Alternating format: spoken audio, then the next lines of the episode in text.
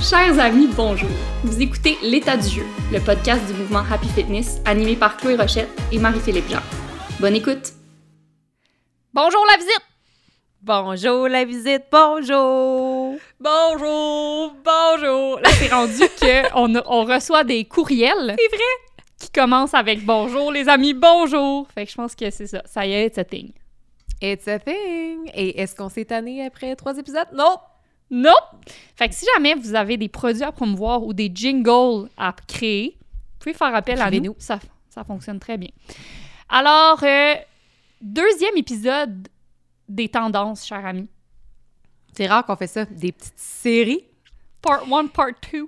Ouais, ben en fait, c'est parce qu'on est emballés, on est des passionnés de notre sujet, puis on a vu qu'il y en avait en masse des tendances à démystifier ou à discuter, puis il y en avait plus d'une qui nous intéressait. Fait que voici donc la partie 2 avec des sujets full différents les uns des autres, fait que c'est le fun. Mm-hmm.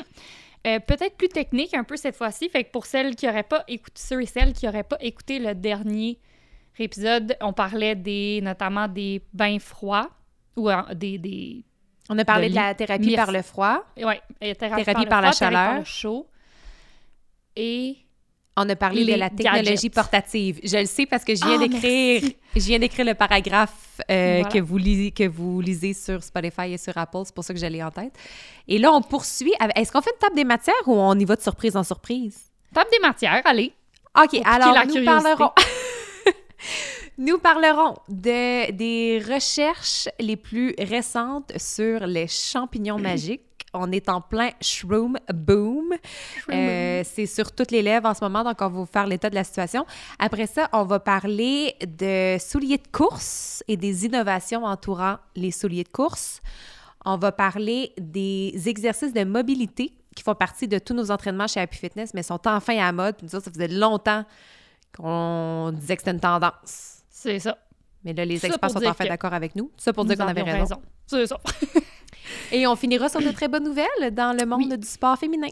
Oui, l'essor du sport féminin euh, qui, déjà en 2000 dé- 2022, euh, s'est illustré ben, davantage, je pense, là, sur, euh, dans tous les domaines, puis de façon positive. Fait que je pense que c'est ça promet pour la suite. Fait qu'on va parler un peu de ça.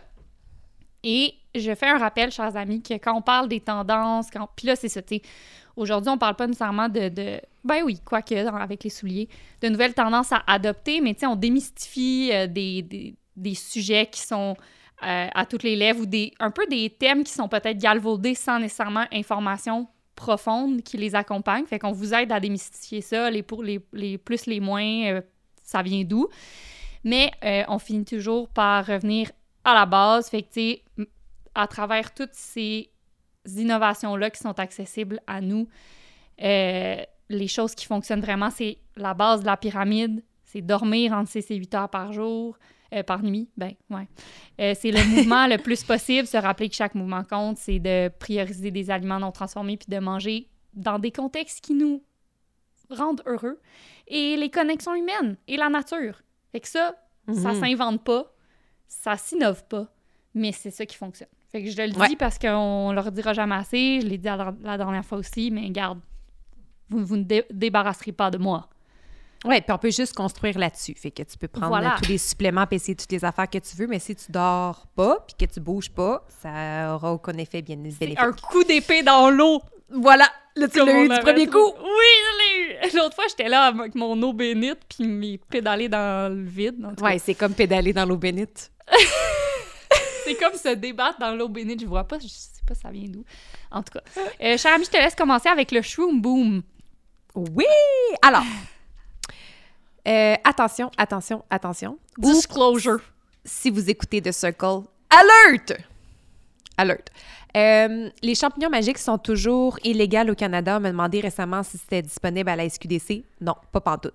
Alors, on vous parle de ce qui se passe dans le monde médical, dans le monde scientifique et euh, ce que ça pourrait donner sur le plan légal et sur le plan gouvernemental. Mais sachez qu'en ce moment, à l'état du jeu, on n'encourage ni l'achat ni la consommation des champignons magiques. On fait seulement vous parler de ce qui se passe parce qu'on en parle énormément et on est en train de dépoussiérer euh, la grande pause qu'il y a eu depuis The War on Drugs de 1971. Donc, il y a eu énormément de recherches sur les champignons magiques euh, avant The War on Drugs. Et là, on, réouvre ce dossier-là. En ce moment, il y a une soixantaine de grandes universités avec centres de recherche qui s'y concentrent. Fait que c'est vraiment pas, euh, c'est vraiment pas banal. C'est pas une université dans le fin fond de quelque part qui est en train de découvrir de quoi.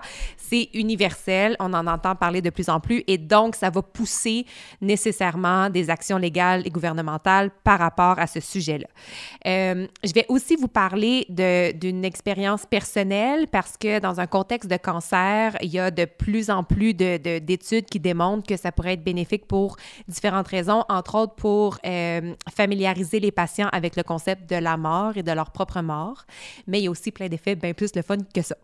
Alors, euh, comme dans toute tendance, euh, des fois, on pense qu'on parle de quelque chose de nouveau, des fois, on pense qu'on parle de quelque chose d'innovateur, mais dans le cas des plantes médicinales, dans le cas des champignons, on s'appuie beaucoup sur une très, très, très grande sagesse qui vient de nos ancêtres ou de communautés indigènes qui n'ont pas rapport avec notre lignée à nous, mais entre autres dans l'histoire et la sagesse des champignons et de tout ce qu'on en connaît, c'est important de mentionner entre autres les, sociétés précolombiennes qui vraiment ont détenu une, détenaient une profonde connaissance des champignons magiques et ont vécu énormément d'oppression par la colonisation puis la guerre euh, contre les drogues.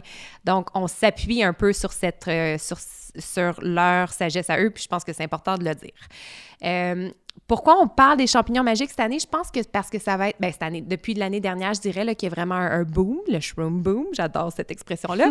Euh, je pense que ça suit moi, je me souviens que l'année 2018, là, je commençais à parler de CBD, des effets sur la santé mentale, euh, dans les congrès, les conférences sur le bien-être, dans, l'univers, sur la planète wellness. on parlait du cannabis beaucoup, beaucoup, beaucoup. Et là, je pense que c'est la prochaine vague de déstigmatisation. Je pense que ça va être ça. Euh, donc, les champignons magiques, mais plus précisément la psilocybine qui est ce, composant, ce psychédélique naturel qu'on retrouve dans une très, très grande variété de champignons, dans à peu près 200 champignons. C'est tout un univers à découvrir. Là. On en, j'imagine qu'on ne verra pas le bout de sitôt. Mais bref, on s'intéresse particulièrement à la psilocybine. Euh, puis, on, va beaucoup parler, la tendance qu'on voit là, dans plusieurs articles, dans plusieurs magazines, tout ça, c'est qu'on va parler du, de la microdose. Fait qu'il y a deux façons de consommer la psilocybine, en microdose ou en macrodose. Euh, la macrodose, c'est ce qui intéresse le plus la science en ce moment parce que ce serait une façon de traiter potentiellement les traumas, la dépression et, comme je disais, beaucoup de patients du cancer pour les préparer à leur propre mort. Euh, moi, je me suis intéressée à la macrodose, c'est-à-dire que j'ai essayé d'y aller, puis d'en avoir une, puis on m'a dit non, parce que en ce moment, mettons, euh, si on regarde qu'est-ce qui se passe à Montréal, évidemment, c'est toujours illégal, à l'exception de, certains usages thérapeutiques. Pour la macrodose, on doit répondre à certains critères d'admissibilité. Euh, on doit avoir reçu un diagnostic de dépression ou de PTSD et on doit avoir complété un traitement traditionnel qui a échoué. Fait que si, mm. par exemple, tu as eu une grave dépression, tu as fait des antidépresseurs pendant un an et il n'y a, a, pas eu de résultat d'amélioration de ton état, là, tu pourrais être admissible à un programme spécial à Montréal puis être encadré dans, dans faire partie d'une étude clinique sur les bienfaits d'une une seule macrodose de champignons magiques. Puis ça, c'est ça qui est fascinant. Là. Je ne sais pas si tu as entendu parler de la série ou du livre How to Change Your Mind? Ouais. Ils en parlent de ça, puis c'est assez fascinant parce qu'ils disent que tu as seulement besoin d'une dose pour complètement transformer ton rapport soit à la maladie ou à une dépendance que tu avais, etc., puis en être entre grands guillemets, guéri. Euh, puis ça, ça pourrait être potentiellement un des blocages qui fait que c'est pas encore légal ou qu'il y a un certain pushback au niveau des pharmaceutiques parce que c'est comme pas rentable si les gens ont besoin d'en prendre juste une fois dans toute leur vie.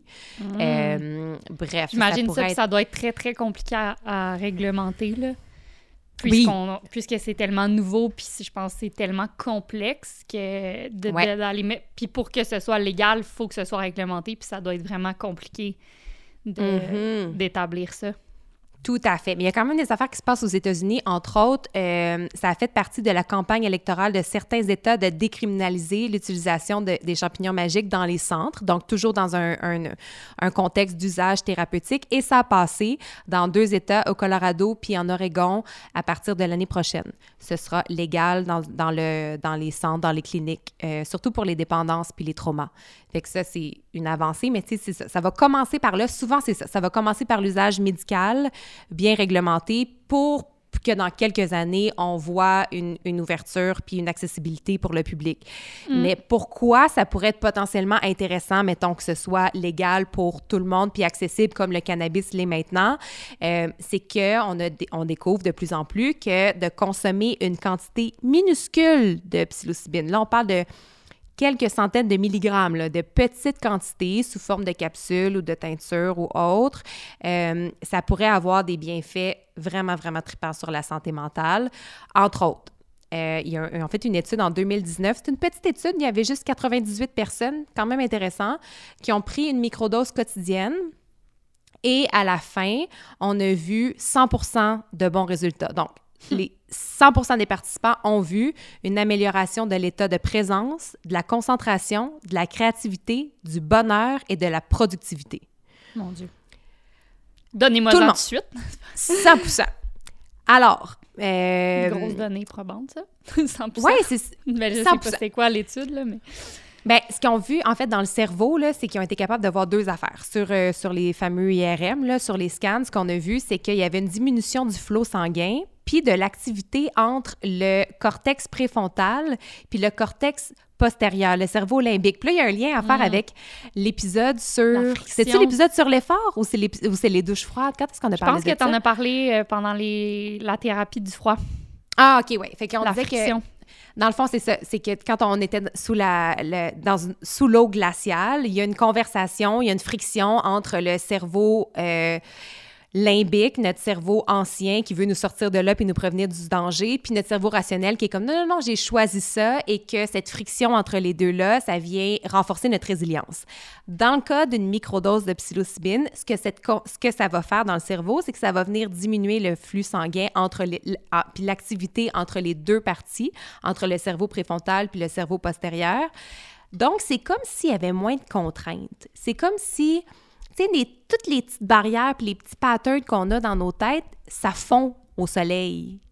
Alors, il y a plus d'exploration possible. Moi, ce à quoi ça me fait penser, euh, c'est... c'est vraiment niaiseux. Peut-être que les gens, comme... Je sais pas pourquoi ça m'a fait penser directement à ça. Mais c'est comme si, euh, dans notre cerveau quotidien, on est à Montréal.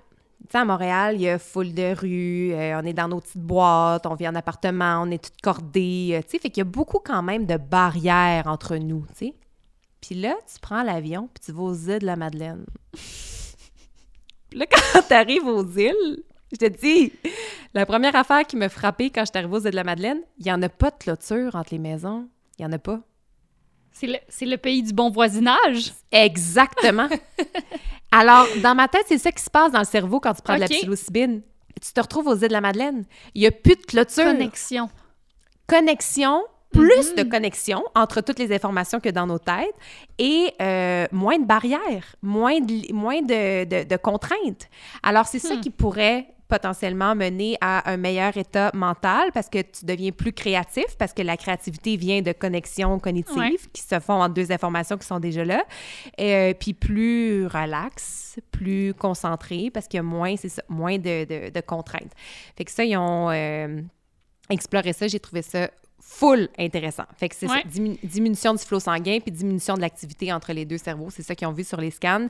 Puis que ça menait pour les gens qui ont participé à, à l'étude, à de nouvelles perspectives sur leur vie, euh, nouvelles connexions cognitives, comme on disait, euh, puis un, un grand état d'ouverture. Puis ça, c'est dans cet état-là que ça peut mener à de grandes réalisations. C'est pour ça, ceux qui prennent une Mm. macrodose dans un contexte thérapeutique, ils peuvent avoir le gros breakthrough qu'ils cherchent pour se libérer d'une dépendance ou pour euh, guérir un gros trauma. Fait que ça pourrait être lié à ça.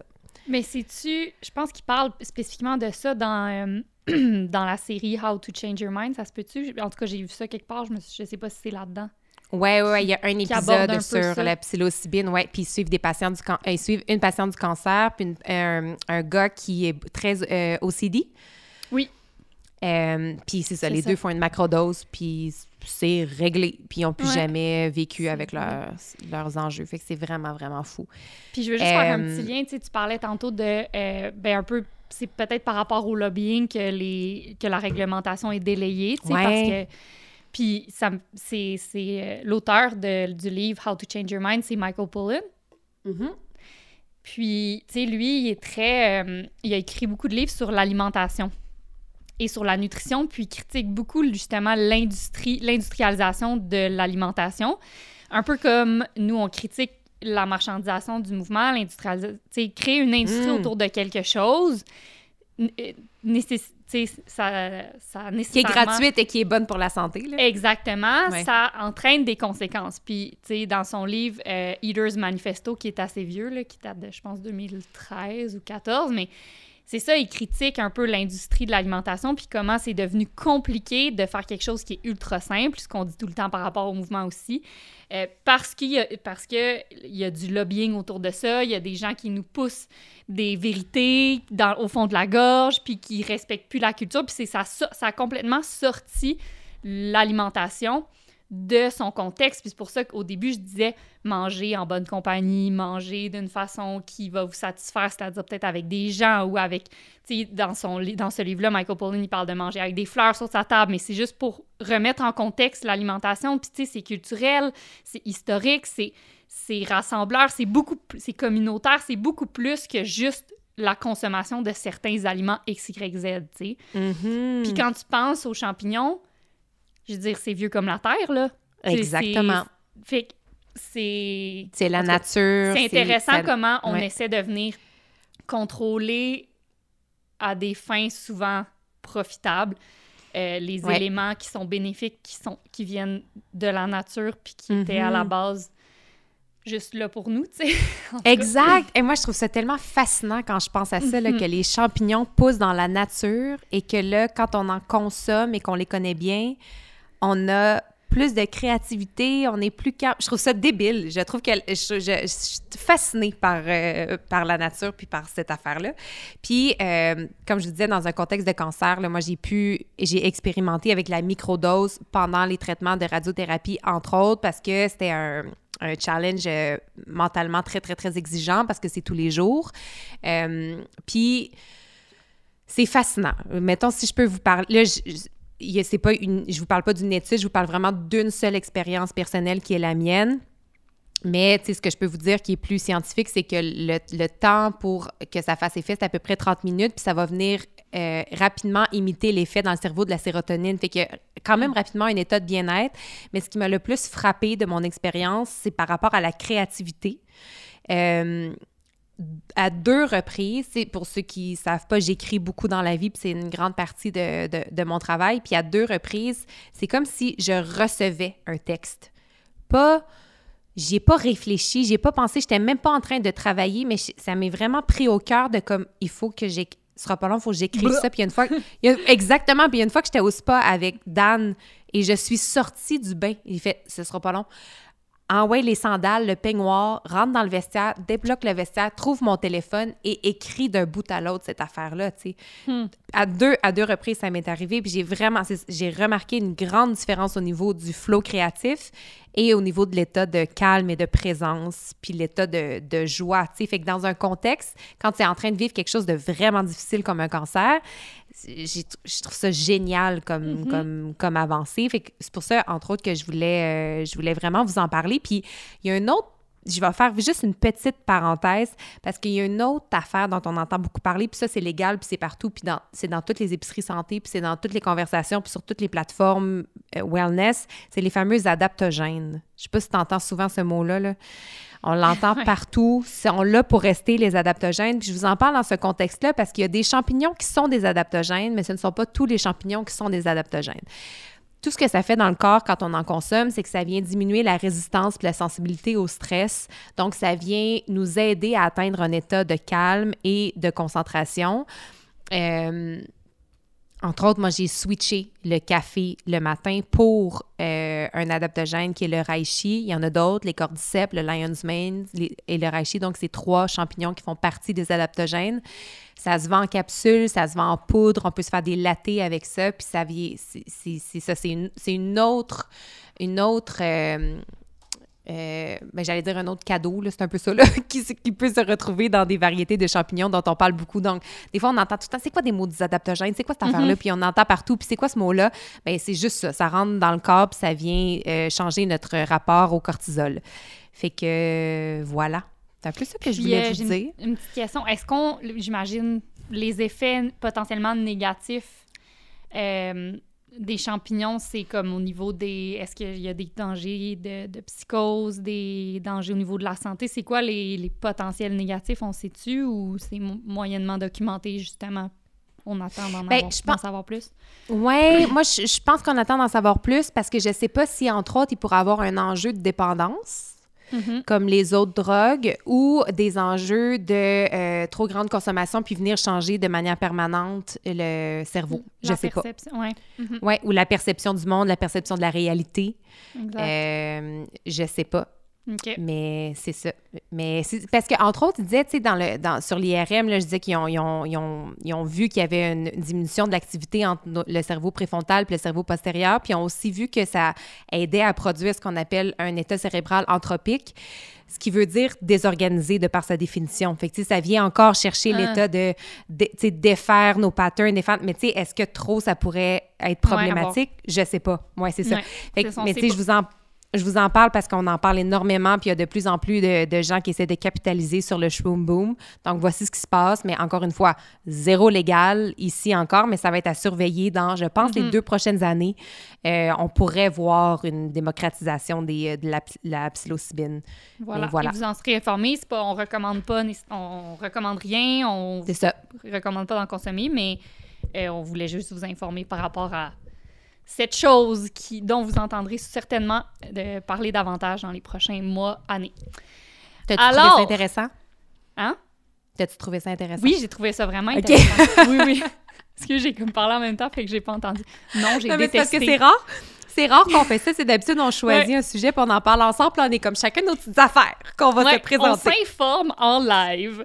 Voilà. Mais non, j'ai adoré, puis j'avais ouais, j'avais écouté une série... Euh, sur Netflix. Puis, c'est ouais, ben, c'est vraiment un monde fascinant, là. Ouais. Fait que je vous recommande, si vous avez une certaine curiosité ou que vous aimez, que vous aimez geek out là, sur des sujets, mm-hmm. ça, c'en est un qui tu peux tomber dans un bon vortex, là. Ouais, puis je trouve ça tout le temps le fun quand on se met à dépoussiérer de la sagesse ancestrale. Tu sais, c'est là depuis longtemps, puis c'est comme, je sais pas, je trouve ça le fun quand c'est ce, type de choses qui revient dans les mm-hmm. conversations. Effectivement. Alors, merci pour cette chronique. Alors, on change complètement de registre. On s'en va ailleurs. On passe du cerveau et on s'en va euh, dans les pieds. Euh, où je vais vous parler des souliers de course. Ouais! Fait que, OK.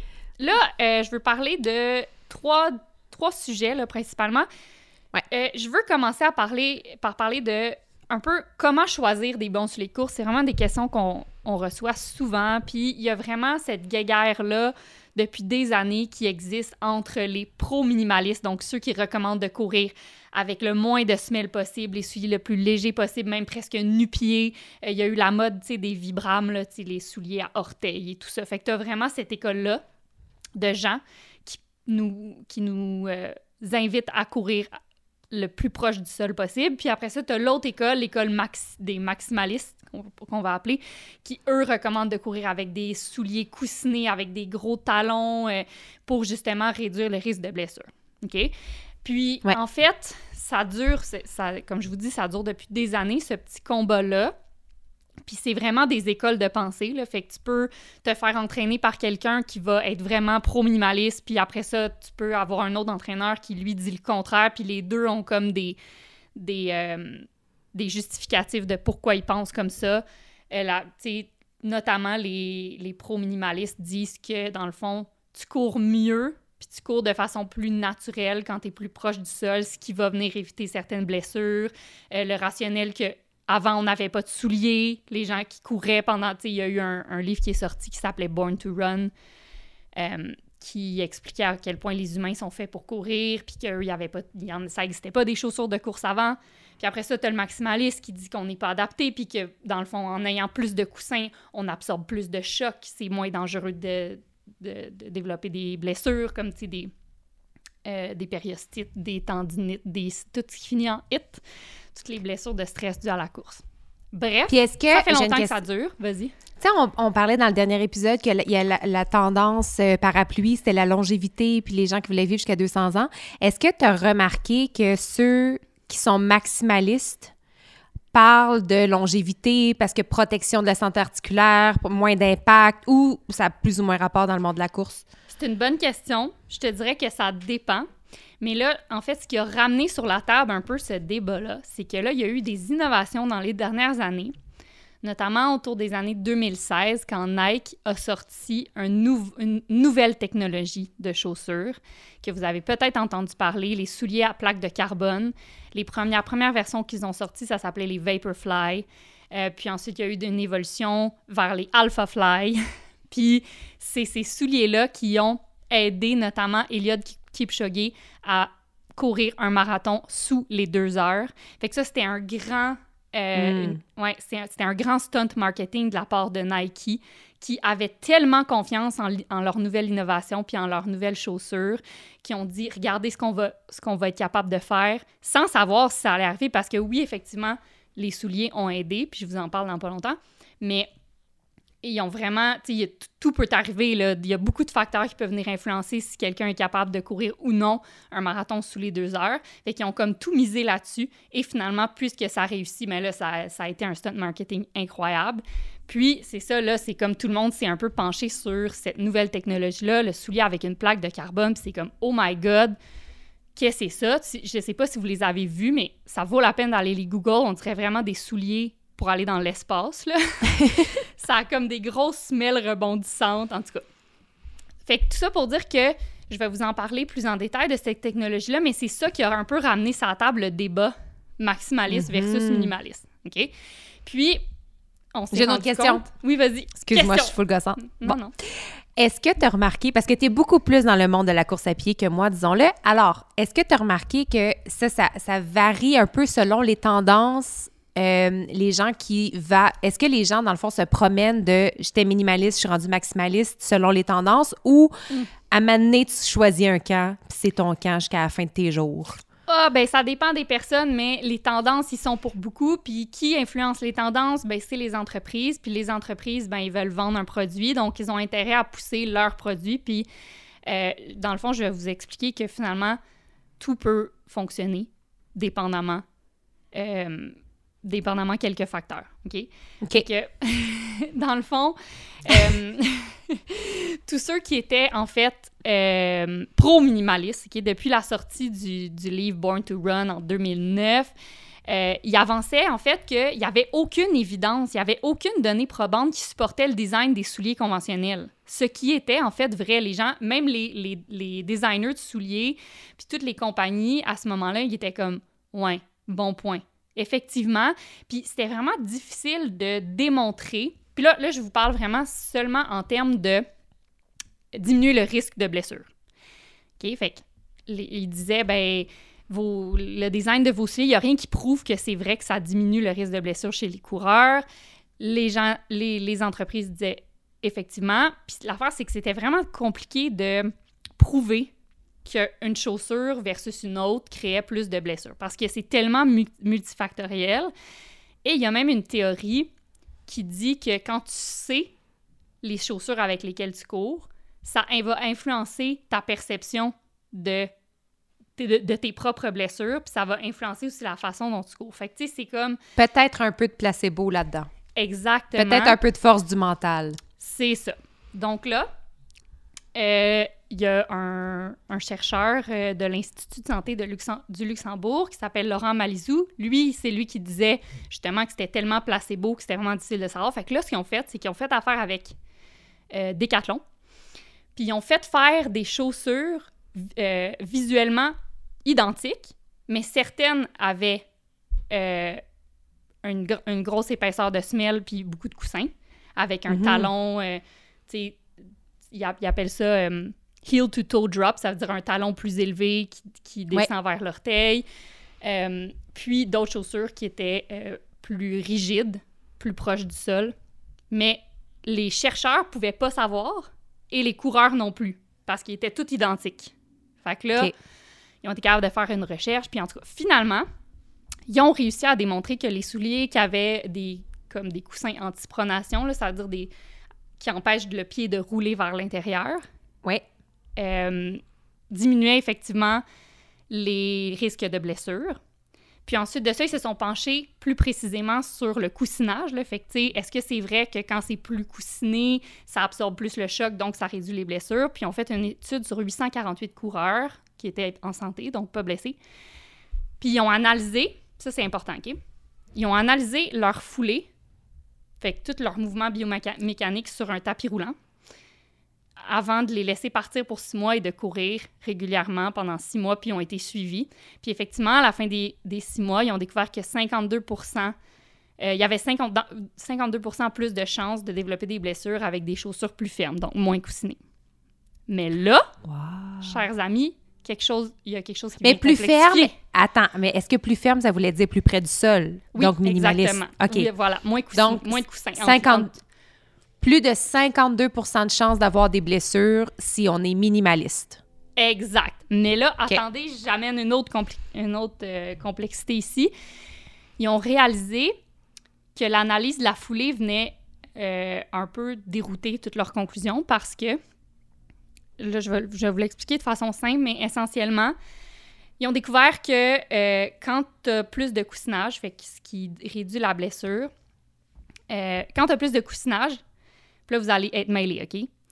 L'impact au sol paraissait plus gros à chaque pas. Fait que là, tout le monde était comme, ça marche pas, ça devrait, ça devrait augmenter les blessures et non les diminuer, mais pourtant, ça les a diminuées. Puis là, ils ont comme séparé l'impact. Fait qu'il y a comme deux impacts quand ton pied touche au sol. Il y a l'impact de ta jambe qui arrête, là, si on veut. Puis ensuite, mhm. il y a l'impact qui se répand dans tout le corps. Puis là, ils ont comme divisé les deux, puis ils ont réalisé qu'en fait, ça, le, la semelle répandait mieux l'impact. Mais ils ont aussi découvert que tu peux faire ça en changeant ta façon de courir. Donc, si Donc tu le soulier n'est peut-être pas si, important. Ben ça dépend, ça dépend vraiment. En fait, ils ont réalisé que c'était possible si tu t'entraînes à courir plus sur le milieu du pied puis à courir léger et à atterrir sous ton mhm. centre de masse, tu es capable toi-même dans le fond de euh, de comment de tempérer l'impact. Diminuer l'impact. Oui, de diminuer l'impact, d'être propulsé vers Comme la semelle le ferait. Fait que dans le fond, finalement, là, c'est à vous de choisir. Est-ce que vous voulez avoir recours à une, une semelle pour tempérer l'impact ou est-ce que vous voulez modifier votre façon de courir ou peut-être que vous courez déjà de cette façon-là, puis ça pourrait avoir exactement le même effet. Alors, la conclusion, c'est qu'il n'y en a pas.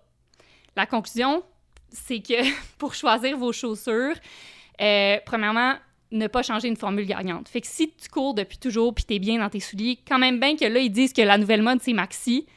Si t'as pas de blessure, continue de courir avec les mêmes chaussures. Si ça fait des années que tu es minimaliste puis, que ça se passe bien, bien, ton corps est adapté à ça. Probablement que ta foulée est plus efficace. Donc, tu restes comme ça.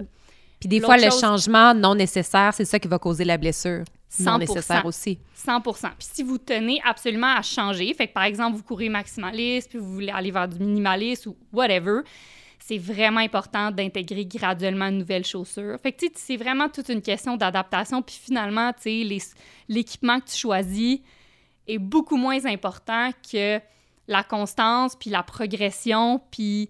Euh, la technique. Exactement. Fait que, tu sais, c'est vraiment au choix.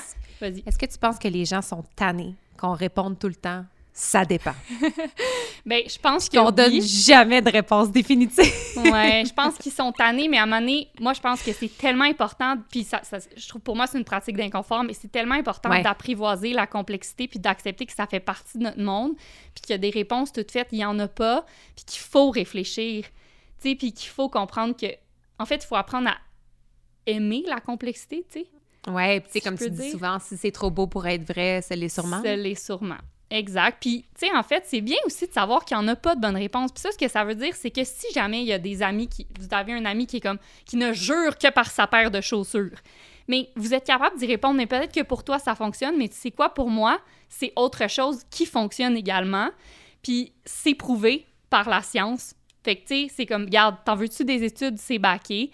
Euh, fait que, tu sais, la conclusion là-dedans, c'est que paire de chaussures, premièrement, euh, en trouvez-en une qui est confortable pour vous. Pourquoi? Parce que si tu es confus dans tes souliers, mais tu vas avoir envie d'aller courir, puis tu vas avoir envie d'aller courir régulièrement, puis de juste courir d'une façon euh, assez constante pour bâtir une adaptation structurelle, ce qui va beaucoup plus jouer sur ton, Mhm. ta diminution, Blessure diminution de risque de blessure. Exact. Ouais. Euh, puis si jamais vous, comme je disais, vous changez de souliers, c'est très important de les intégrer graduellement. Mettons, tu cours cinq fois par semaine. Un truc qui donne, c'est que, mettons, bon, la première semaine, tu vas mettre tes nouveaux souliers une fois sur cinq. La deuxième semaine, tu vas les mettre deux fois sur cinq. Et ainsi de suite pour donner le, temps à ton, ben, à ton pied puis à tes, à structures de s'adapter. Euh, puis l'autre chose qui peut être recommandée aussi, c'est de changer de chaussures souvent pour euh, changer toujours l'impact. Fait que, tu sais, raison aussi pour laquelle c'est bien de courir en trail. Ton pied atterrit jamais de la même Ouais. façon, donc le stress est jamais exactement le même. Euh, Puis ça, ben, ça diminue beaucoup le risque de stress, de, de fracture de stress. Donc, Meilleure capacité d'adaptation. Voilà. Mais Alors, aussi, donc, je trouve que tout ça est une invitation à avoir un certain œil critique sur les tendances dans le monde de la course à pied et autres, parce que est-ce vraiment pour améliorer la course à pied puis réduire le risque de blessure ou c'est un peu une guerre de qui a le plus gros budget marketing? Ben, tu sais, c'est ça. Puis, je veux dire, ça fait des années là, que chaque compagnie dise que leurs souliers, c'est les meilleurs, puis qu'ils vont aider à courir plus vite, puis ci, puis ça. Fait que, tu sais, à quel point c'est vrai ou à quel point ils veulent juste vendre leurs produits, c'est ça. Faut Exact, exercer notre ça. esprit critique. Sauf dans le Mhm. cas, en fait, il faut quand même exercer notre esprit critique, là. Mais dans le cas des Vaporfly, fait que ça, c'est quand même assez révolutionnaire. Euh, fait que là, c'est de cette innovation-là que je veux vous parler parce que c'est quand même intéressant. C'est une nouvelle technologie qui, chers amis, fonctionne, mais qui fonctionne quand même vraiment bien. Puis c'est assez Les as-tu révolutionnaire. essayés personnellement? Non, je les ai pas essayés. J'ai des amis qui... nous fasses un petit review. Oui, il faudrait. Ben, envoyez-moi ça. ça coûte vraiment cher. Euh, ben, bref, fait on va en parler, OK? Fait que, euh, c'est une nouvelle technologie. En fait, là, ce qu'ils ont fait, c'est que euh, ils ont inséré... En fait, c'est que... OK, ils ont voulu mettre plus de, de coussinage dans les souliers pour que ça soit plus confortable et que la supposition, c'est que ça réduise la fatigue musculaire dans les jambes et tout ça parce que c'est l'absorption au sol est, est- est plus grande, etc. Mais là, ils se sont dit, si c'est trop coussineux, c'est comme si on va courir sur des marshmallows, ça marche pas, c'est pas vraiment efficace. on va insérer une plaque de carbone, une plaque de fibre de carbone sous les coussins pour euh, donner un plus grand ressort. Fait que c'est comme rigidité par-dessus, euh, puis, puis par-dessus, on met un petit peu de coussinage. Stress plus repos égale croissance. C'est ça! fait que là, je vous explique vraiment en gros c'est quoi la technologie. Mais essentiellement, c'est plus difficile de flexer le pied. Fait que, au niveau des orteils, là, quand le pied plie. Donc, ce que ça fait, c'est qu'il y a un meilleur retour d'énergie. Fait que, tu sais, quand on court, à chaque fois que tu mets, déposes ton pied au sol, il y a un retour d'énergie qui est désiré pour passer au prochain pas. C'est une impulsion qui te, qui te propulse vers l'avant. Propulse. Oui, exactement. Euh, fait que bref, c'est ça. Fait qu'il y avait deux, deux euh, composantes. C'est qu'un, il y avait un meilleur retour d'é- d'énergie et deux, il y avait une meilleure, propuls- une meilleure propulsion vers l'avant. Euh, puis l'épaisseur de la mousse sur le dessus, je pense que c'était comme. Ben là, ils l'ont réglementé, là, mais tu un bon euh, 4 mm. Puis ça, c'était supposément ce qui allait faire que tu allais être moins fatigué des jambes à la fin de ta course, peu importe la, quelle, quelle elle, elle- elle était. Ça me fait rire qu'on réglemente de la mousse. Ah ouais, c'est ça. Et là, finalement, bon, ils ont fait des études. Bien Et- sûr. Chers amis, les études étaient concluantes. Les premières paires de Vaporfly augmentaient l'efficacité de 4% Mais là, je sais pas si vous réalisez à quel point c'est significatif, là, mais mettons, ça veut dire Ben, que... Aux Olympiques, ça peut te faire la différence entre une médaille puis pas de médaille, là. Ben, exactement. Vraiment. Euh, pour, pour des athlètes professionnels qui jouent dans le 1 là, avoir Mhm. quelque chose qui arrive sur la table puis qui, dit- qui te promet un 4% de meilleure efficacité, c'est comme inespéré un petit peu, là. Fait que, euh, fait que bref, c'est- pas nécessairement que tu vas 4% plus vite par kilomètre, mais mettons que tu cours un kilomètre, je sais pas, moi, on va dire 5,30 du kilomètre, tu vas pouvoir le courir à la même vitesse, mais dépenser 4% moins d'énergie. Mais là, au fil des kilomètres, ça s'accumule, puis ça fait vraiment une différence, ça. Fait que pour Fait des athlètes de- d'endurance, ça peut vraiment changer leur vie. Oui, vraiment. Puis là, maintenant, juste pour votre information, ils ont comme fait évoluer la chaussure, puis là, euh, elle est rendue à- avec un 8% d'efficacité. Incroyable! Incroyable. Mais là, là, c'est comme... Ça, ça nous pose un problème, euh, comment dire, éthique. Éthique. Ouais. Parce que là, puis ça a vraiment fait, ça a vraiment fait du, un gros tabac là, dans le monde de la course à pied parce que là, c'est comme, est-ce que c'est de l'innovation ou c'est de l'inégalité? Parce que là, cette techno- technologie-là, maintenant, est accessible à tous, mais elle coûte très cher. Fait que là, on parle de euh, au moins 300 pour une paire de chaussures. Oui, c'est ça. peux- Tantôt, tu as dit ça, puis je suis allée le chercher, mais c'est ça. Oui. La paire, elle coûte 365 euh, Exact. Ou euh, en rabais sur certains sites à 220. Mais tu sais, c'est pas la, la paire à 90 pièces. Non. Et leur, leur utilisation est limitée. Fait que, tu sais, je pense qu'avant, c'était comme une centaine de kilomètres. Là, je pense que tu peux faire comme 200 kilomètres avec, avec ta paire de chaussures, mais c'est comme, il faut que tu en consommes là, de la chaussure si tu es quelqu'un qui court beaucoup. Mhm. Puis là, c'est bien le fun de créer de l'innovation qui permet d'aller réellement plus vite. Mais là, on a créé une innovation qui nous a donné un 4% d'amélioration. OK, wow, incroyable. Mais là, trois ans plus tard, on avait un 4% additionnel. Là, où Ouais. est-ce qu'on va s'arrêter? Parce que là, c'était bien le fun au début, puis wow, c'est fascinant, puis oh my god, ça fonctionne, puis on s'entend que même s'il y en a des mauvaises langues qui étaient comme oh wow, elle a battu un record de marathon, quel soulier elle avait? Ah, des Vaporfly, bon, c'est de la triche. Non, évidemment que non. Sais, Même s'il y a un 4 qui vient aider, il y a tellement de facteurs qui, qui viennent influencer une performance, puis il faut que la personne soit en forme et entraînée et qu'elle ait eu une belle journée et x, y, z. là. Tu sais, fait que c'est pas de la triche, mais la question c'est, OK, mais si à chaque année on a un 4% tu sais, où est-ce qu'on s'arrête? Puis là, OK, est-ce, qu'on, est-ce que ça s'adresse seulement aux pros? Ou là, monsieur, madame, tout le monde a accès là, à cette. Tu je veux, moi, je peux m'en acheter demain matin, là, ces souliers-là, puis aller Ouais. courir un marathon. Fait que là, la question, c'est où est-ce qu'on s'arrête, puis à quel prix? Puis ça, ça a un Mm. nom, cet, cet effet-là, puis on, on l'a nommé le Red Queen Effect. Puis Mhm. ça vient de euh, Lewis Carroll qui a écrit Alice au Pays des Merveilles. Puis Alice au Pays des Merveilles, quand elle arrive au Pays des Merveilles, puis qu'elle rencontre la reine, je sais pas c'est quoi en français, en anglais c'est The Red. Queen, la reine Mhm. rouge? Ok, bon. Oui. Tra- traduction directe. Puis elle est comme vraiment essoufflée d'avoir couru le plus vite qu'elle pouvait puis de se retrouver à la même place. Puis la reine rouge lui répond en anglais, ben tu vois, ici c'est comme ça, faut que tu cours le plus vite possible pour rester à la même place.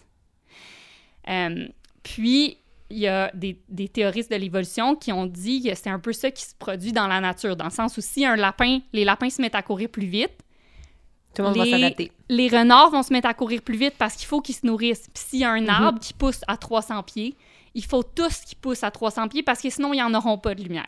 Ils vont mourir les autres, oui. Exact. Mais là, dans le monde du sport, ce que ça implique, c'est que dès qu'il y a une innovation, tu n'as pas le choix de l'adopter parce que sinon, tu es laissé derrière. Ouais. Mais si tu l'adoptes, ce que ça fait, c'est que tout le, tout le field devient meilleur. Exact. Et donc, tout le field est de retour au point de départ. Ça veut dire qu'il n'y a plus d'avantage parce que là, tout le monde a le même avantage. Mais là, ça, c'est comme une course sans fin, là, vous comprenez?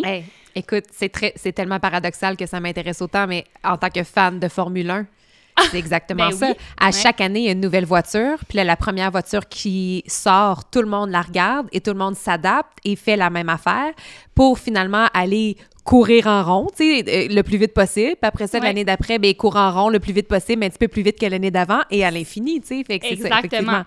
Et là, ça, ça, se bat vaut la pour des peine. secondes. Ben exactement. Puis tu sais, je veux dire là, depuis la sortie de ces souliers-là, chez les hommes et chez les femmes, 9 des 10 meilleurs marathons de tous les temps ont été complétés là, depuis 2016. Fait que c'est à cause probablement des souliers. Les temps de qualification pour Boston ont, augment- ont diminué de 5 minutes. Fait que tu sais, là, tout, tu vois que c'est le, le, le, le Ben, en circuit fait, au c'est- complet est plus rapide. Puis- oui, mais cette vas-y. évolution-là, elle existait avant dans le monde du sport, mais beaucoup plus lentement. Tu sais, moi, je viens du monde oui, du pas à patinage chaque année. Exact, du monde du patinage artistique. Au départ, dans- si on regarde dans, dans les, les Olympiques il y a 30 ans, il y a 40 ans, euh, une rotation dans les airs, c'est spectaculaire. Aujourd'hui, on en demande quatre, puis on Mhm. tente peut-être cinq dans le futur. Fait on- elle existe depuis tout le temps, cette évolution. L'humain s'adapte et évolue très rapidement, mais là, c'est comme si on, on accélérait peut-être un peu trop cette évolution-là. L'affaire, c'est que nos cerveaux suivent pas. On a encore nos cerveaux anciens de crocodile, là. Tu sais, je veux- on a encore... On Ouais. n'est pas capable de keep up avec l'innovation. Ben ça, puis la planète est pas capable de keep up. Puis tu sais, c'est là Non. que c'est à se demander c'est à quel prix. Puis tu sais, oui, c'est beau l'évolution, puis oui, ça a toujours été comme ça. Puis tu sais, je veux dire, le motto des, des Olympiques, c'est Swifter, Higher, Stronger.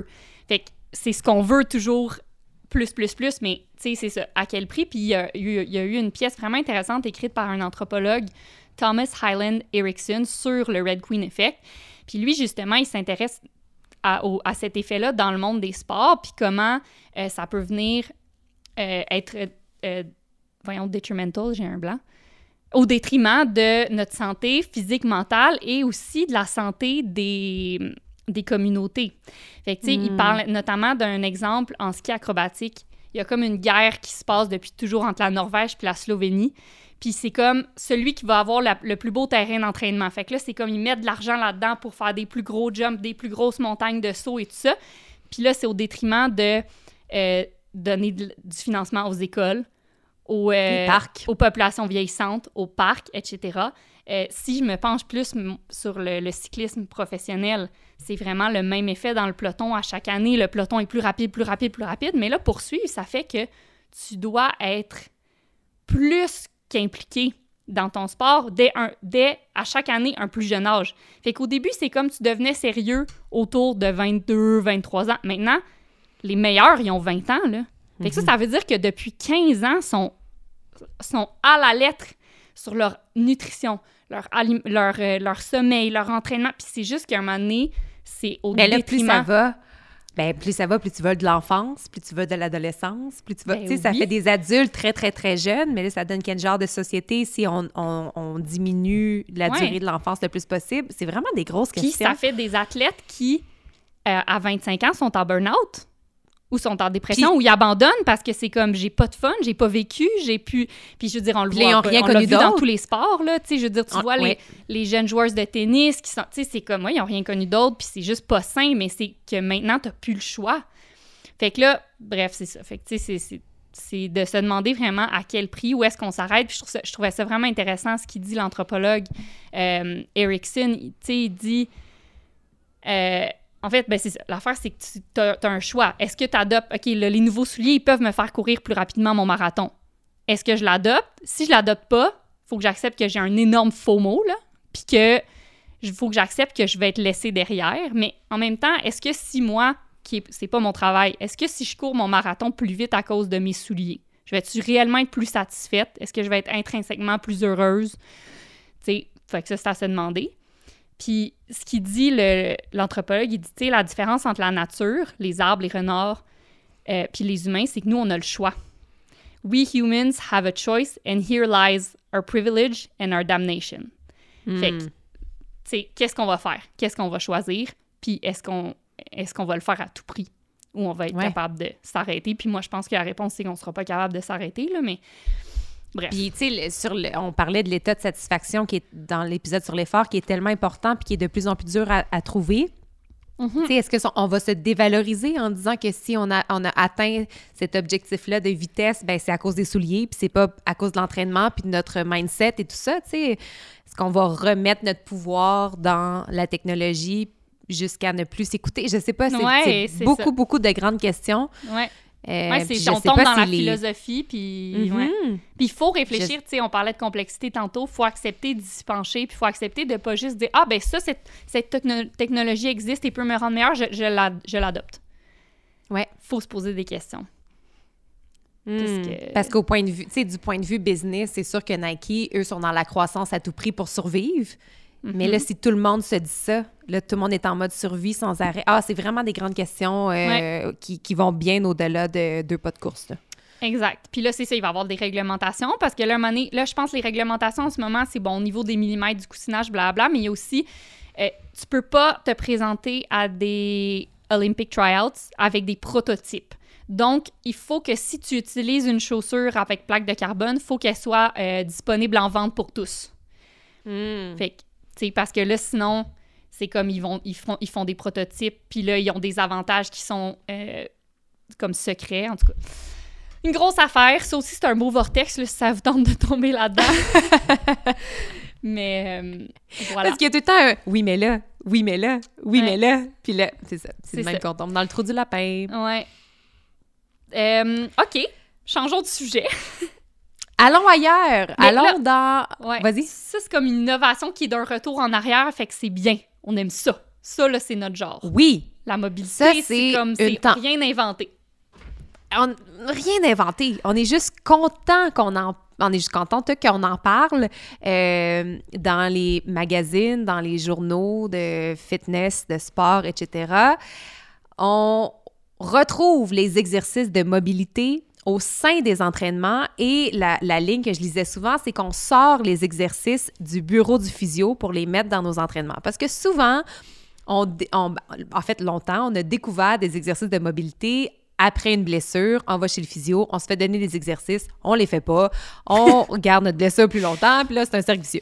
Que là, l'idée, c'est d'incorporer de plus en plus d'exercices de mobilité au sein de ces entraînements pour, bien sûr, prévenir les blessures, euh, puis veiller à notre santé articulaire en général, qui va aussi venir toucher le grand sujet de la longévité. Donc, ça entre là, dans cette grande tendance-là aussi d'incorporer les exercices de mobilité. Et là, juste pour faire une petite différenciation entre mobilité et flexibilité qui sont souvent mélangées, euh, la flexibilité, c'est l'étirement qui est passif. Fait qu'on va faire une élongation temporaire de nos tissus conjonctifs, c'est passif. On s'étire.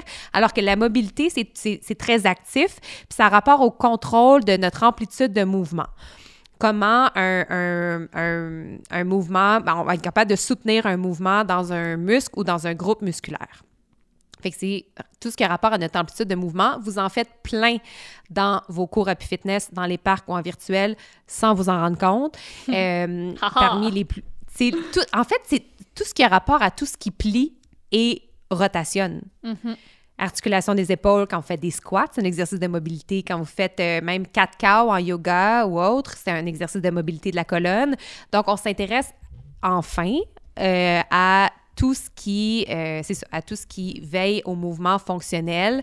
Euh, Puis, sais, les bootcamps Happy Fitness sont construits sur cette affaire-là, euh, sur le mouvement fonctionnel, les mouvements qu'on fait tous les jours pour rendre sa vie plus facile, travailler sa mobilité, ça améliore les mouvements fonctionnels.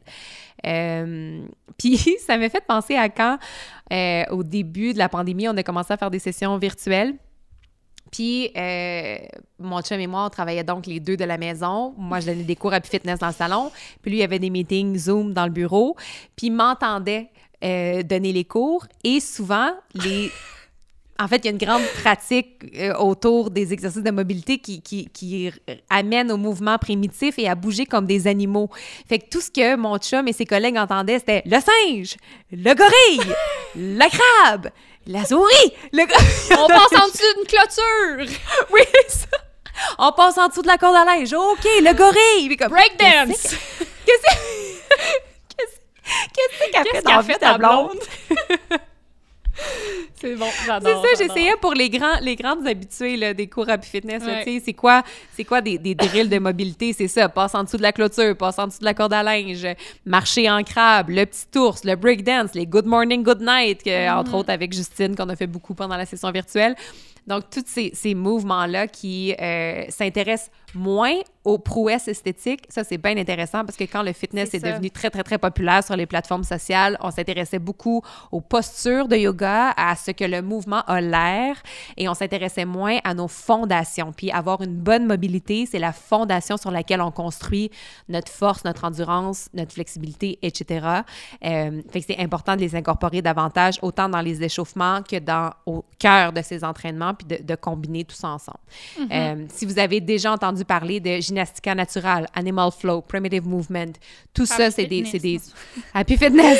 tout ça, c'est des pratiques qui sont ancrées dans la mobilité et, et construire de bonnes bases, puis partir de là, tu sais. Ouais. Le yoga va offrir beaucoup de mobilité aussi. Tu sais, en fait, Ouais. c'est- c'est vraiment des mouvements qui vont aider à être bien dans son corps. Tu sais, à Mhm. bouger de toutes les façons, c'est vraiment quelque chose qui va venir contrer la sédentarité, assis à notre chaise pendant des heures et des heures et des heures. C'est comme on veut bouger. Exact. Dans tous les plans. Sais, en haut, en bas, sur le côté, pas juste tout le temps par en avant, sais, parce que sinon, un moment donné, on est limité si tu fais juste marcher, puis courir, puis pédaler vers l'avant, puis faire des lunges, ben à un moment donné, t'es plus capable d'aller sur Tu le bouges côté. juste dans une direction. Mhm. Exact. Que- Puis, tu sais, en- à peu près tout le monde a mal au dos, je dirais. Là. Je, vais, je vais faire cette Ouais. généralisation, mais rares sont ceux qui ne se plaignent pas d'avoir mal au dos. Et souvent, le mal, au dos, le mal de dos, c'est quoi? C'est un manque de, de mobilité dans les hanches, euh, manque de, de force puis de mobilité dans les fléchisseurs des hanches. Fait que, juste de Mhm. renforcer ça avec plein d'exercices, ça peut contribuer à enlever toutes sortes de maux que vous avez au quotidien. Ouais. Mm, En tout cas, non, je vais pas euh, me lancer là-dedans. J'allais dire aussi au niveau du haut du dos, là, comme juste de, de bouger, le- au niveau de la ceinture scapulaire, là, avec, au niveau des omoplates, il y en a qui sont comme barrés comme des, Oui. des blocs de béton, là, c'est supposé Mhm. bouger, ça. Fait que, mais le fait qu'on soit assis à notre ordinateur toute la journée, euh, ça peut causer aussi des, des, des, des blocages dans le cou, mal de tête, en tout cas. Bref, Ouais. bougez, chers amis, vos 360 articulations, bougez-les dans tous les sens.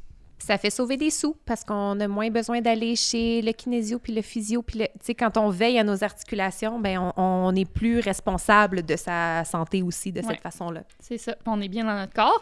Et comme on dit dans Happy Fitness, si jamais à un moment donné, il faut passer en dessous d'une clôture électrotée pour s'échapper d'un champ, euh, on peut le faire. Donc, Ah, ça, moi, je donne tout très le temps l'exemple de si tu veux aller dans un festival de musique, mais tu veux pas acheter de billets, il Ah, n'y avait c'est pas bon. de billets. Ah, ben ouais. Fait que là, il faut que tu passes par-dessus la clôture ou en dessous. Ça y est, on Mais les encourage fait. au vol. Si t'as pas fait de cours, de cours Happy Fitness, tu sauras pas comment. Tu peux pas. Ouais. Mm. Alors, euh, c'est ce qui conclut la mobilité. Et nous terminons avec le meilleur sujet pour se donner espoir. L'essor Ouais. du sport féminin. Ding, Euh, ding, ding! Ouais, ding, ding, ding! Fait qu'essentiellement, euh, 2022 a été une grosse année là, pour le sport féminin pour plein de raisons, euh, notamment là, quelque chose de vraiment gros qui est arrivé, je sais pas si vous avez suivi ça, mais on a réussi, après plusieurs années, à se battre, à, ben je dis on, là, mais à atteindre une égalité salariale euh, pour l'équipe de soccer féminine des États-Unis. Ça, c'est vraiment un gain historique. Euh, si je veux dire, dans tous les sports, là, je veux pas généraliser, mais je pense que dans tous les sports, les salaires et les prix en argent sont toujours plus élevés pour les hommes. Fait que c'est vraiment un travail constant dans tous les domaines d'essayer d'aller chercher cette égalité-là. Fait que ça, c'est un gros gain. Euh, puis, il y a eu plein d'athlètes féminines qui se sont illustrées, mais pas juste pour leur performance, mais aussi pour leur engagement avec Mhm. euh, des, des questions importantes, que ce soit la santé mentale, que ce soit l'avancement de- des femmes dans tout domaine. Euh, fait que, fait que bref, je vais vous en nommer quelques-uns. Que- quelques événements ou quelques euh, athlètes, Quelques qui ont, athlètes. Qui, ont, ouais, qui ont fait avancer le sport féminin en 2022 puis que je vous recommande de regarder et de suivre en 2023. Mais euh, notamment, il y a eu la, la skieuse, la free skieuse Hélène Gu, j'espère que je prononce bien, Hélène Gu, euh, âgée de 19 ans, qui a décidé, elle a fait vraiment euh, beaucoup jaser, beaucoup de controverses parce qu'elle a décidé de compétitionner pour la Chine au lieu des États-Unis, sa mère étant chinoise. Puis là, ça a fait euh, vraiment beaucoup de controverses. Puis les gens, les gens, dans le fond, associaient l'athlète à tous les problèmes qui se passent en Chine. Mais tu sais, après ça, les gens étaient comme, ben tu sais, je veux dire, euh, les, les mass shootings dans les écoles, personne tient Michaela Schifrin, qui, qui est une euh, skieuse américaine, personne la tient responsable de ça, tu sais, pourtant. Mm. Fait que, tu sais, en tout cas, ça a été difficile parce que elle, elle était âgée que de 18 ans à l'époque. Fait que, tu sais, de juste naviguer à travers ça, les critiques, euh, c'est une étoile montante. En tout cas, ça Ils voulaient sûrement le bon côté, les Américains, de comme, ah, s'est entraînée chez nous. Fait que c'est une athlète de chez nous qui a exact. profité des installations américaines pour atteindre ce niveau-là. Donc, c'est une athlète américaine. C'est ça. Mais j'ai lu des- beaucoup d'articles sur elle, regardé des entrevues et tout, puis c'est vraiment une jeune fille qui a une bonne tête sur les épaules. Elle est maintenant étudiante à Stanford après avoir gagné justement deux médailles d'or aux Olympiques de Beijing. Euh, elle a gagné le, le prix de Breakthrough Athlete et de Best Athlete dans, les, dans la catégorie action, euh, sport Action d'action ouais, pour les femmes de ESPN. Fait que, tu sais, elle est vraiment là comme la prochaine personne à suivre parce qu'elle a beaucoup, beaucoup de talent, mais elle est comme super équilibrée. Comme là, moi, je veux vivre ma jeunesse. On lui a demandé, tu sais, c'est comment aller à Stanford alors que tu es vraiment une célébrité. Puis elle est comme, ben, tu sais, c'est particulier, mais j'essaie vraiment de me faire des amis pour qui je suis et non ce que j'ai accompli. Mm. Puis, tu sais, tu vois qu'elle a eu beaucoup de réflexions sur tout, euh, tout ça. Puis, tu sais, elle est vraiment euh, nuancée dans le sens où elle veut continuer de skier pour le fun, elle veut continuer, elle dit je me suis inscrite dans une ligue de basket récréative parce que je veux continuer à jouer, je veux continuer à faire d'autres choses, me faire des amis hors du ski, en tout cas. Fait que tu sais, super inspirant. Non, elle le écoute l'état du jeu. Ben c'est ça, mais tu sais, c'est le fun de voir que c'est ça le futur du sport féminin, Mhm. tu sais, c'est des personnes comme elle. Euh, fait que il y a eu aussi Chloé Kim qui elle est une snowboarder, ça a été la première femme cette année à gagner deux médailles d'or au halfpipe. Euh, puis elle, ensuite, de- après les, les Olympiques, elle a dit Moi, je prends une pause. Euh, elle parle beaucoup de son chien. Là. Son chien, c'est comme une vedette parce qu'à ce qui paraît, c'est lui qui l'aide le plus à gérer sa santé mentale. Euh, fait ouais, puis elle a pris vraiment euh, plusieurs mois. Ah, euh, je- euh, vo- voyons, sans faire, de, sans faire son sport, sans s'entraîner après les Olympiques pour se ressourcer et tout, puis elle en parle ouvertement. Fait que, justement, de parler de comme les athlètes, c'est des humains, hein, fait qu'on a aussi besoin de récupérer, puis on a besoin de temps pour nous, etc. Euh, quelque chose de très, très gros qui est arrivé aussi cette année dans le monde du sport, c'est le premier Tour de France femmes. Enfin. Euh, donc, c'est. Dans le cyclisme, c'est c'est pas compliqué, là, c'est l'événement le plus prestigieux, puis c'est l'événement dont tout le monde parle. là. je veux dire, tu dis, mon mari est cycliste professionnel, la première question que, demande, que tout le monde demande, c'est Hey, as-tu fait le Tour de France? C'est l'événement que tout le monde connaît, même s'ils suivent pas le vélo.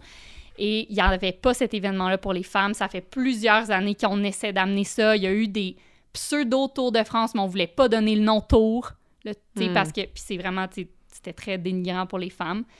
Euh, fait que bref, ça, ça vient aussi avec des meilleures conditions dans le sport. Fait que depuis vraiment récemment, le 2-3 ans, les femmes ont un peu plus d'argent pour s'investir à 100% dans leur entraînement. Tu sais, je veux dire, avant, là, c'était, il y avait vraiment peu de femmes qui avaient un salaire décent qui leur permettait de, de faire que ça. Puis comparé aux hommes, je veux dire, c'était dérisoire, là. Euh, Ouais, Kim Saint-Pierre dans le hockey se bat beaucoup pour ça aussi. Ouais. Mais c'est ça, tu sais. Puis en fait, c'est. C'est un cercle vicieux carrément. Puis là, on parle du vélo, mais c'est comme ça dans tous les autres sports. Mais en fait, c'est qu'il n'y a pas d'investissement. Donc, les filles peuvent pas donner 100% de leur potentiel, 100% de leur temps, parce qu'à un moment donné, il faut que tu vives. Fait que là, ben, il y a peut-être moins de talent qui se développe ou qui se développe moins rapidement. Donc, il y a moins d'intérêt et moins de ressources. C'est vraiment un cercle vicieux. Puis là, on donc, la train- performance est moins haute. Donc, Exact. pour le consommateur qui est fan de sport, c'est moins intéressant à regarder. Donc, il y a moins de monde qui regarde. Donc, les publicitaires investissent moins. Puis là, il y a moins Ouais. d'argent dans ce sport-là. Puis c'est une Ouais. roue, un autre bon exemple de roue infernale. Oui, de roue infernale, mais qu'il faut briser. Puis, tu sais, tu parles de. de- Il y a moins d'audience qui, re- qui regarde les games ou les de sport féminin. Mais là, pour la première fois en 2022, ouais, le National Women's Soccer League ont eu leur premier championnat durant les prime time. Ça, c'est du jamais vu. Et évidemment, il y a eu euh, vraiment, je pense a 75 plus d'audience. Il, y a- il y a eu un record de visionnement pour une game féminine. Mais évidemment, c'est la première fois qu'ils les mettaient dans un, une heure où les gens regardent la télé. Exact. Les gens sont déjà là. Si vous arrêtiez aussi de mettre les matchs féminins à 7 h le mardi matin, tu sais, Exact, c'est c'est comme- sûr qu'il y a moins de monde que le samedi soir ou le dimanche après-midi, tu sais. Ouais, exact. Fait que, ça, c'est en train de changer aussi. Fait que, bon, premier Tour de France, puis il a été, il a été médiatisé, il y a eu de l'argent, c'est Zwift qui a investi pour vraiment que ce soit un vrai tour. Après, bon, là, il y, a, des discussions autour du fait que, bon, c'était 8 étapes versus les hommes, c'est 21 étapes. Euh, Est-ce que les femmes peuvent faire autant que les hommes? Pas à la même vitesse, ça, c'est certain, mais peut-être peut-être pas une si petite fraction de ce que les hommes font. Puis ça, c'est ça encourage le fait que les femmes sont moins capables. Fait Ouais. que, ça continue le cercle vicieux. Fait qu'il faut renverser ça.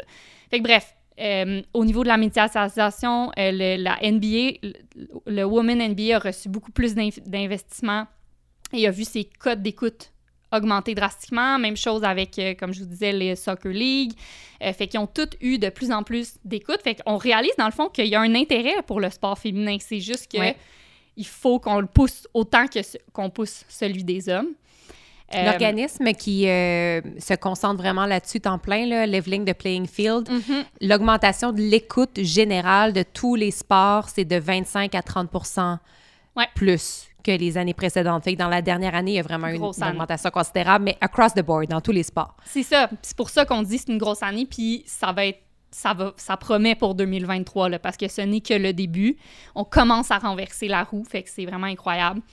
Euh, je dis un, dernier accomplissement incroyable de féminin, mais il y a eu trois femmes. euh, merde, j'ai oublié d'écrire leur nom complet, mais euh, Sacha Giuliane, euh, avec son équipe, que je vais trouver leur nom dans pas long, qui ont fait un record de- d'escalade. C'était une équipe juste de femmes qui ont grimpé un mur qui s'appelait Raya en Espagne, 16 pitch. Puis elles l'ont réussi, mais c'était vraiment un mur que tout le monde disait Ah, ben, tu sais, vous devriez peut-être en faire un plus petit. euh, je sais pas si vous allez y arriver avec aucun homme dans votre équipe. euh, il y avait Mm. beaucoup de doutes autour de ça. Finalement, ils ont réussi. Fait que, encore une fois, un, gros, un exploit féminin de plus, mais il y en a eu, là, c'est ça, il y en a de plus en plus parce qu'aussi les femmes commencent à croire qu'elles peuvent. Fait que, tu sais, c'est vraiment, là, on est dans Mais un oui, mais à force de se faire dire, essayez peut-être plus petit, non, ça Ouais. marchera pas. alors que les gars se font dire, ben oui, go, on va vous regarder. C'est sûr que ça, ça demande un plus grand effort personnel pour passer à travers ça puis faire non non c'est ça je veux faire je vais le faire laissez-moi faire mais tu sais c'est ça c'est c'est ça il y a beaucoup beaucoup de barrières à l'entrée disons Exact. Fait que là, bon, avec plus de modèles, ben il y a plus de- d'espoir, plus... Puis là, il va y avoir peut-être plus d'investissement. Fait que les filles vont pouvoir mettre plus de temps et euh, augmenter leur performance et être plus impressionnantes et donc être plus regardées et ainsi de suite, ainsi de suite, ainsi de suite. Bref, ça va bien. Euh, Quelques Mhm. livres qui s'en viennent en 2023 sur euh, Hey, ça je trouvais ça le fun parce que Ouais. ça fait longtemps qu'on n'a pas fait de club de lecture Ben, puis les ça. gens nous demandent tout le temps quoi lire alors voici Voici, Enfin. ce sont toutes ah, il y en a un qui sortait en, la semaine passée, mais sinon c'est tous des livres qui sont qui sont pour sortir cette année. Alors il y a le livre de Shalane Flanagan qui est une marathonienne euh, qui est maintenant re- euh, retirée, qui est retraitée. Good for a girl. Dans le fond, elle, elle parle vraiment de elle a toujours critiqué un peu le système qui est fait par des hommes, donc dans lequel il est très difficile d'évoluer en tant que femme. Euh, donc, elle aborde plusieurs sujets, les troubles, les troubles alimentaires, la santé mentale, les changements qui accompagnent la puberté, puis elle, nous presse de revoir le, les, ben, elle, elle parle du système de la course à pied qui est vraiment conçu par des hommes pour des hommes, donc dans lequel il est très difficile d'évoluer en tant que femme, mais ça se transpose à plusieurs euh, sports. Ensuite de ça, il y a Up to Speed. Fait que ça, c'est vraiment intéressant parce que c'est un livre sur la science pour les femmes athlètes. Donc, on vous a déjà mentionné que c'était qu'il n'y avait presque aucune étude qui était faite sur des femmes en sport parce que c'est trop complexe avec le cycle menstruel. Fait que là, il y a un livre. toutes qui les va données qu'on 80 96 de toutes les données qu'on a sur le fitness sont basées sur des hommes Voilà, merci. Donc là, ça, c'est tranquillement en train de changer, mais c'est long.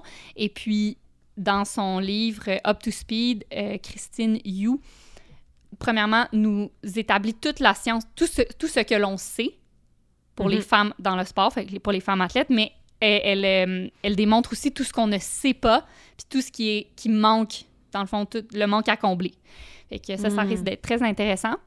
Et sinon, il y a le livre The Longest Race qui est par aussi une, une marathonienne, Cara Goucher et Marie Pilon, qui parlent en fait de euh, toute, je sais pas si vous avez entendu un peu la controverse autour des, des équipes de course à pied de Nike, mais où il y avait beaucoup d'abus, de, doping, puis de, ben, ouais, d'abus chez les femmes, de, en, quasiment d'encouragement de troubles de santé, de troubles de troubles alimentaires.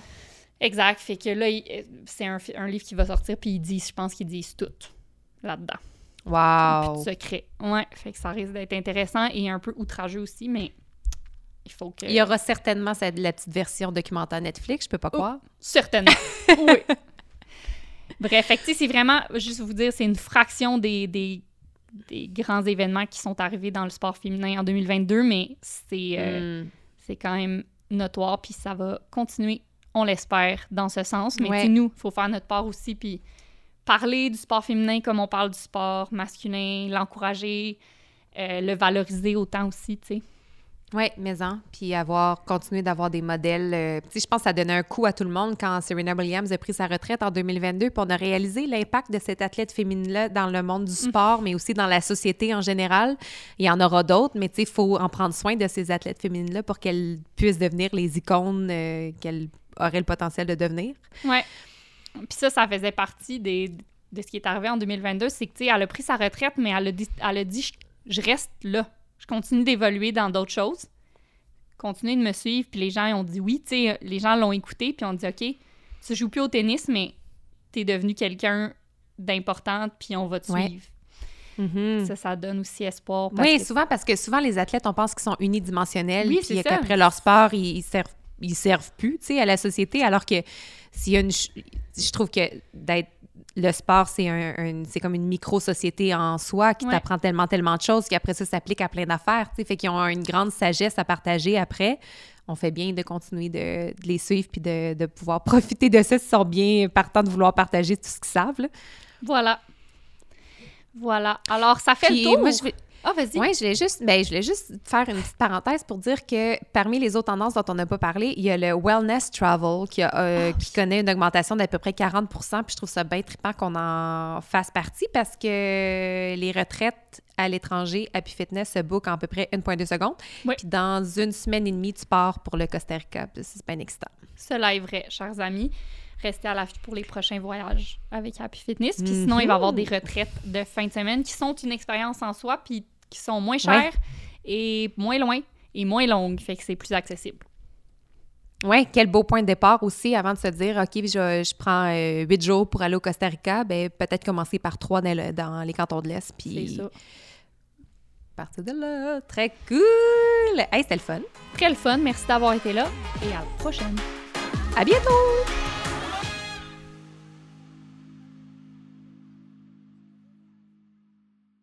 Bravo, bravo!